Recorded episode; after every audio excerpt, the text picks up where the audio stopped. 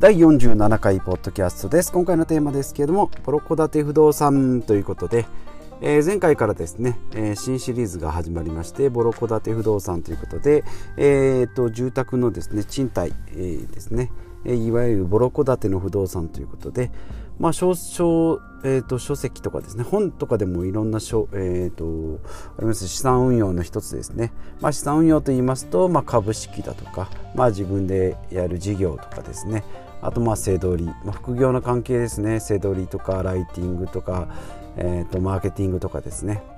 まあ、ブログ、YouTube、Twitter なんかもあるかとアフィリエイトとかですねあるかと思います。その中ですね、まあ、まあ古くから伝わっている、まあ、IT なんかはここ10年20年でできたビジネスですけども、まあ、何十年何百年と、えー、続いております不動産ですね、まあ、もちろん皆さんも実家とかですね、まあ、家とか、えー、賃貸とかもされていると思いますので、まあ、住宅というところの不動産、まあ、住宅と土地ですね。まあ、こちらの、えーまあ、自分でそのオーナーになり、まあ、貸し出したり、えー、売ったりして、えーまあ、家賃収入のインカムゲインですね。家賃収入月々のお金とそれから、まあ、売却益ですね、まあ、株式で言いますと、まあ、株式の売買とそれから、えーと、利益ですね。えっ、ー、と含み含み益じゃないな。えっ、ー、と配当金ですね。配当金、まあ、こちらと同じような感じですね、まあ、株式にはま形がないんですけれども不動産は形があるというところですね。あとはまあえーとまあ、日本ですと、まあ、そういった不動産っていうのが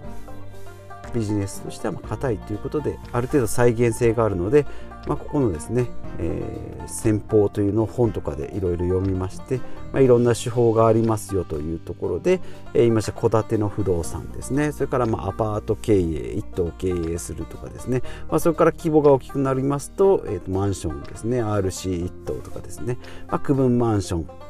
えーと、一室とかですね。あとはまあワンルーム。とまシェアハウス。それからまあ今コロナで、えーと、ダメになってますけど民泊とかですね。そういったところの、えーと賃貸需要というところですね。私は不動産投資なんですけれども、ま、私もですねその中で、え、まあ一番まあ、安く手軽に行えるということでボロ戸建て不動産というところですね。で、まあ、家から近所の物件ということでいろいろ見てまいります、まあ、田舎なのでですね物件としてはですね300万から500万っていうところですね、まあ、最低ラインの300万円っていうところの物件も結構あります。まあなかなか絞らないとすぐ800万1000万ぐらいになります。まあもちろん新築で例えば2500万3000万ぐらいになるんですけれども、えー、それがですね、まあ、築20年30年経ったり、まあ、田舎だったり、まあ、相続物件だったりすると、まあ、何百万300500万ぐらい、まあ、もちろんそこからですねリフォームとかもありますし、まあ、修繕等々かかってそこから、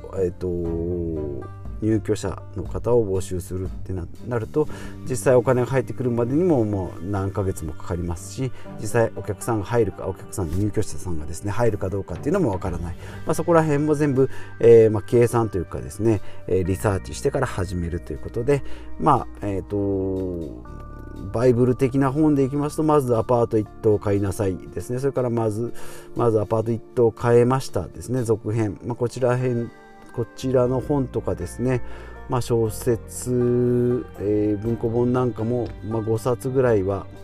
えー、読みました。もうちょっと読んだかな、えー、読みました。で戸建て不動産とか見るとですねやっぱり、まあ、規模が大きくなってくるとアパート1棟とかになると1000万2000万とかですね、えー、なります。諸経費も入れて2000万ぐらいで毎月の家賃収入が20万円とかですね。でまあ、もちろんそこで、えーと融資を引くので、え、っと家賃収入252万に対してローンが、えっと、200万円とかですね。まあもちろんそれにはいろんなリスクがあります。お客さんが入らなかったりとか。もちろんその物件自体に不具合があったりとかですね、えー、ありますので。そういったリスクも取りながらやっていけるということで、まあ、規模を拡大していけばですね、え、利回りは少なくても、まあ、ボロ戸建てであれば300万とかの物件であれば20%、30%ですね、えー、まあ、300万円の物件であれば年間60万円ぐらいの利益が出るような利益ですね。利益で 60, 60万ぐらい出るような物件も中にはあります。で、えー、と何千万1億とかになりますと利益利回りとしては 23%2300 万なんですけれどもっぱりそれだけ規模が大きくなると、えー、まあ入居率の効率がですね、まあ、新築に近ければ入居率も高くなるというところで、まあ、どれだけリスクを取って、えー、実を取る、えー、利益リスクを取って、まあ、利益を取っていくかというところのバランスですね。まあ、もちろんあの本を読んだだけですので今の私の段階で言いますとまだ、え経験もないですから、まあ最低限のリスク、まあ、最悪自己資金でですね、えー、まあ、全部消えてしまっても、まあ、なんとか立ち直れる、まあ、ショックはショックなんですけども2300万ぐらいですと、まあ、リスクを取っても、まあ、そんなに、えーまあ、経験を得られるのであればいいかなというところですね、まあ、不動産投資、まあ、これでやるかやらないかですね、まあ、やるとなればもうこれぐらいの金額は絶対いるかなというところですね。で、まあ、いろんなリサーチもしてですね不動産の、えー、物件もですね、まあ、リサーチネットでまいろいろ今できます。ネットだとまあ全国見れますし、まあ、実際でもですね、えー、物件見に行ったのが5件ぐらいですかね。一軒家を5件ほど見に行きました。まあ、やっぱり行くとですね、えー、まあ画像では見れないところとかですね、まあ、周囲の環境とか、えー、その立地それから建物の状況とかですね、まあ、住み心地というかその居住空間の感じはやっぱり画像ではわからないのでやっぱり実際行ってみるっていうのが、まあ、時間はかかります。1日にま回れても2軒か3軒ぐらいです、ね、まあ、しかも同じ不動産屋でないとなかなか難しいですので、えー、そういった物件を見ていくとやっぱりこう見て相性というかですね。あここいいなとかここちょっと気持ちが乗らないなとかえー、ここはちょっと汚いなとか、まあ、汚くても、えー、こうやったら治るなとかっていうのもいろいろありますので実際行ってみるっていうのはやっぱり楽しいなと思いますね。この物件を内見するというのは非常に。でそこからですね、えー、まあ、リサーチしてその周囲の賃貸情報とかですね、え公共交通機関のアクセスそれから駐車場の有無とかですね、まあ、どういった、えー、ニーズがあるのかえー、工場地帯地帯であれば、まあ、そういう方たち、まあ、ファミリーの方が来るとか、まあ、学校が近ければそういった小学校とか中学校とかですね。そういった子どものあるファミリーとかで、まあ、学校の近く大学の近くであればワンルームとかいった形で、えー、需要があるのかなというのをリサーチしながらですね、まあ、最終的には、まあ、値段ですね、えー、まああの物件300万であれば、まあ、いくらぐらい、えー、であれば、まあ、プラス諸経費とそれからまあ金利とかですねいろんなリスクとか取って入居率とか取ってですね、えまあ自己資金の比率とかも考えてどれぐらいで返せるのかなというのを試算してですね、まあ、あくまでも予想なんですね。まあ、実際やってみないとわからないというところはあるんですけども、えー、そういったところの分析をして、まあ、最終的には、えーまあ、指値、えー、といって、まあ、300万を200万円とか中にもまあ150万とか、まあ、値切れば値切っただけ安くなるのでいいんですけども、まあ、値切っただけですね、まあ、向こうもあんまりいい気はしないのでその辺のバランスこれもバランスですね。もうそれは300300万で売ってるのを50万で買えたらもうそれだけ250万ね、えー、得したってことになるんでまあ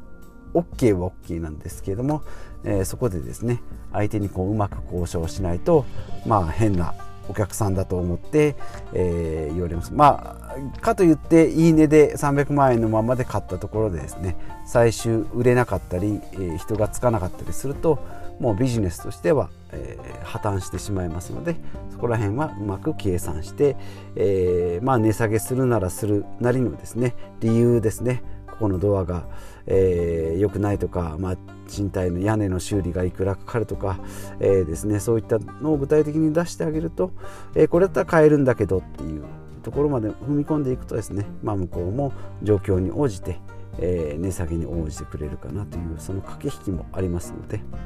そこら辺もまあ醍醐味というか、えまあ、そこが利益につながるところでありますので、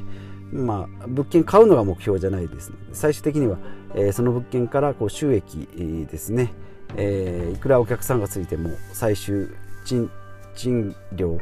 家賃をもらったところで持ち出しの方が多ければマイナスになりますから。そこら辺のバランスをしっかり考えてい、えー、くというのとあとはまあ今今回は2300万なので、まあ、最悪自己資金でもいけますけれども銀行からの融資ってなると銀行とのやり取りですね。えー、まあ、自分の属性サラリーマンとか自営業とかですねそういった自,、えーと、自分の属性とあとはま自己資金の比率ですね。今これだけお金がありますよ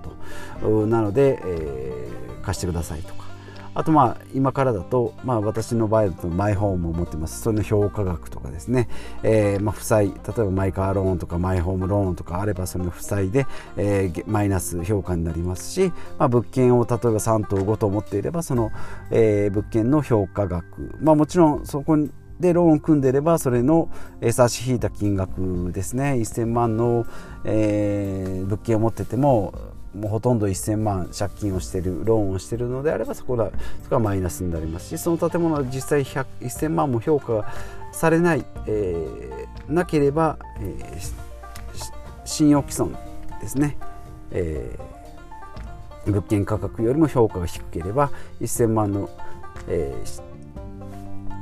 物件だと思って買ったけども実際は300万しかないですよさらに借金が1000万ローンが残っているのであればマイナス700万という評価になりますのでそこら辺もですね、えー、買い進めていく場合には計算して、えー、買い進めていかないといけないというところですね。はいということで、えー、今回のお話ではですね、まあ、物件の見方とあとはま交渉の仕方ほんとざっくりですけどね。あとはま銀行の融資それから、えー、まリフォームして実際の客付けからま収益が入ってくるところまで、えー、ですね、まあ、流れこの辺の流れはですねいろんな書籍、えー、出てますので、えーとまあ、おすすめなのはやっぱりまずアパート1棟買いなさいですね、まあ、これはどの方に聞いても、えー、おすすめ本として入ってきますので、まあ、そこからですねあとはまどういった RC1 棟がいいのかやっぱりボロ戸建てがいいのか、まあ、ボロ戸建て不動産になりますとあの再生系ですねもう本当廃屋廃墟ですね、えー、もう床がないとか天井がないとかっていうところから、えー、リフォームして自分なりに、え、アレンジしてですねえー、うまく、えー、ターゲットをですね、まあ、例えば低所得者の方とかに向けたり、えー、もう本当にニッチでもいいんですけども戸建ての場合ですね入居者っていうのは1組しか入れませんのでど田舎でもいいんですよ。もう景観が素晴らしくいいとか、え、あとまあここの職場に行くにはベストだとかであとはまあこの居住空間が最適だとかもう近所の人とも接するのが嫌だっていう人がもうゆっくり生活したい場所がもしあるとしてそれがメリットと打ち出せるのであれば、まあ、そこがそこの物件のメリットが、えー、そこで打ち出せるというところで、えー、いろんなですね、まあ、人間と同じですね物件もですね2つの同じものはない、まあ、同じ建物だったとしても、えー、立地によってですねもう全然利便性が変わったり居住空間が変わったりですねえー、アクセスも変わったりしますので人間と同じようにですね不動産もその唯一無二のえ存在ですのでそういったところをですね自分でこう発掘しながら、え進めていくのもいいんじゃないかなと、えまあ、雑誌じゃなくて書籍でですね情報収集して物件見るまではですねもちろんあのリスクゼロでできますので、え実際やってみるのもそうですしもちろん自分の住む家として見る分にも、えかなりいいのかなと思いますので、まあ、私はあの自分のアパートをこうマンションを探したことがないのでですねそういった方もしないのであればそういったのも合わせてですね、えー、内見とかに行かれるのもいいんじゃないかなというふうに、えー、思います。はい、ということで今回はここら辺にしておきましょう。はい、このポッドキャストでは断捨離節約健康、えー、自己投資資産投資のため今の暮らしをより良くするために、えー、情報収集と実践と検証したものを発信していきたいと思います。一人でも多くの方に有益な情報を今後も発信していくために日々学習しておりますのでもしポッドキャスト良かったなと思っていただけたら Twitter とかブログでですねまたあのー、コメントとかいただけると、え、情報発信の大きな大きなエネルギーとなりますのでよろしくお願いいたします。ではまた次回お会いしましょう。Bye.